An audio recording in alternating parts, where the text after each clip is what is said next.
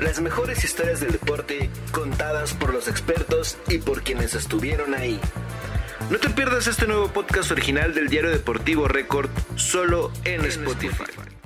El Mundial de Fútbol se encuentra muy cerca y las selecciones ya hicieron entrega de una lista preliminar de jugadores. En Qatar habrá algo fuera de lo común. Ahora serán 26 convocados en lugar de 23 así que algunos seleccionados quedarán fuera de último momento. Nombres como el de Carlos Vela, que por decisión propia dejó la selección, y Javier Chicharito Hernández, que aún no se sabe los motivos de su no convocatoria, ya son considerados. Pero hagamos un recuento de los últimos cinco mundiales.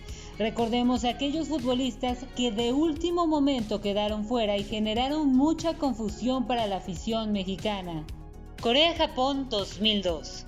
La selección era comandada por Javier Aguirre, que de último momento se había subido al tren debido a los malos resultados que estaba teniendo el Ojitos Mesa. Cuando el Vasco llegó hizo una limpia de futbolistas y para el Mundial dejó fuera a algunos jugadores que tal vez para los aficionados merecían estar en la justa. Quedó fuera Duilio Davino y Pavel Pardo, que eran convocados regularmente por el anterior entrenador. Claudio Suárez tuvo una lesión y Javier no quiso esperar a que se recuperara, por lo que decidió no llevarlo. El caso tal vez menos recordado es el de José el Tato Noriega, que había tenido una temporada increíble con Monarcas, pero Aguirre simplemente no le hizo caso.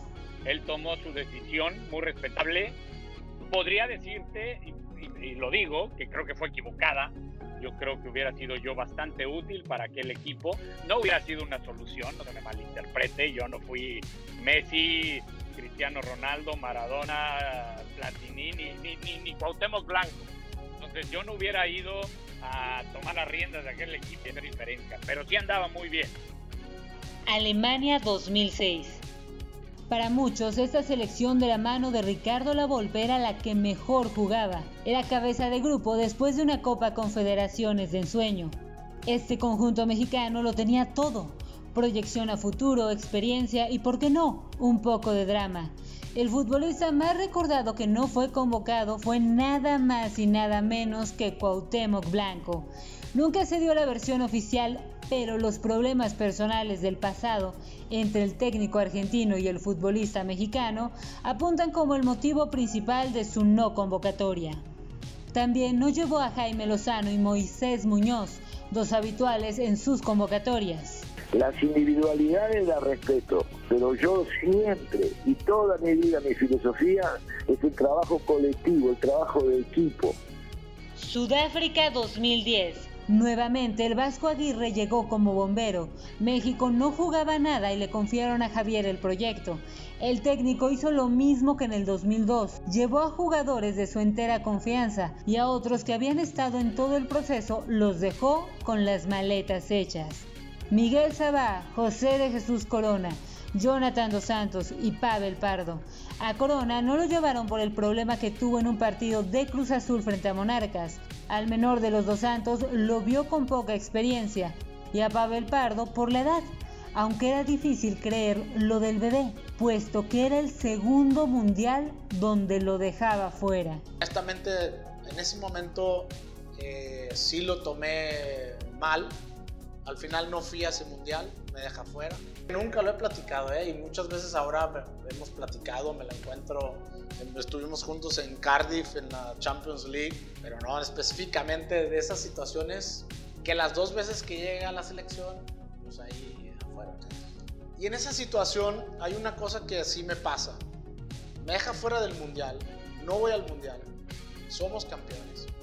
Una situación que a lo mejor te aterriza, ¿no? Que a la vez muchas veces el jugador de fútbol pues en general las personas en esta parte pues te llega a subir el, ego, te llega a subir toda esta situación o esta burbuja en la que vives. Y yo lo tomé de esa manera. En ese momento sí me molesté. Obviamente nunca tuve declaraciones mal en contra de él ni nada. Pero fue algo también un parteaguas para mí. Entonces dije, eso me motivó. Porque dije, el siguiente mundial yo tengo que estar. Brasil 2014. La selección mexicana volvió a necesitar un salvavidas. Era el turno de Miguel El Piojo Herrera, que por su buen momento en América fue el candidato idóneo para las vergüenzas que vivía la afición con la selección. En esta ocasión solo hubo un poco de drama. El Piojo dejó fuera a futbolistas por baja de juego o simplemente por lesiones. Luis Chapito Montes, Carlos Vela, Juan Carlos Medina y Aldo de Nigris. En el caso del Chapito fue por una fuerte lesión en amistoso contra Ecuador. Carlos Vela nos tenía vetados. El negro Medina venía recuperándose de una lesión y Aldo quedó fuera de la convocatoria porque simplemente para Herrera, Alan Pulido le había ganado la partida. Carlos, eh, yo, mi punto de vista, ¿eh? no es la verdad, la verdad tiene él. Carlos es un buen muchacho, este, yo creo que traía algún dolor, alguna molestia contra alguien. Pudiera ser aquello que vivió de Monterrey. Rusia 2018. Por fin alguien inició el proceso y lo terminó. Esta hazaña la hizo el colombiano Juan Carlos Osorio, que calificó sin ningún inconveniente. Tampoco hubo drama con él, ya que Carlos Vela en su proceso volvió a la selección con lo que acabó con esa novela. Néstor Araujo, Diego Reyes, Osvaldo Alanís, Jürgen Damm y Jesús Molina fueron los sacrificados por el colombiano. Araujo y Reyes no pudieron asistir por lesión y los demás simplemente ya no fueron considerados. Ahora en Qatar, la mayoría de los lugares ya están asegurados, pero todavía hay jugadores que luchan por el sueño mundialista. ¿El Tata nos tendrá preparada alguna sorpresa por ahí? Las mejores historias del deporte contadas por los expertos y por quienes estuvieron ahí. No te pierdas este nuevo podcast original del diario deportivo Record solo en Spotify.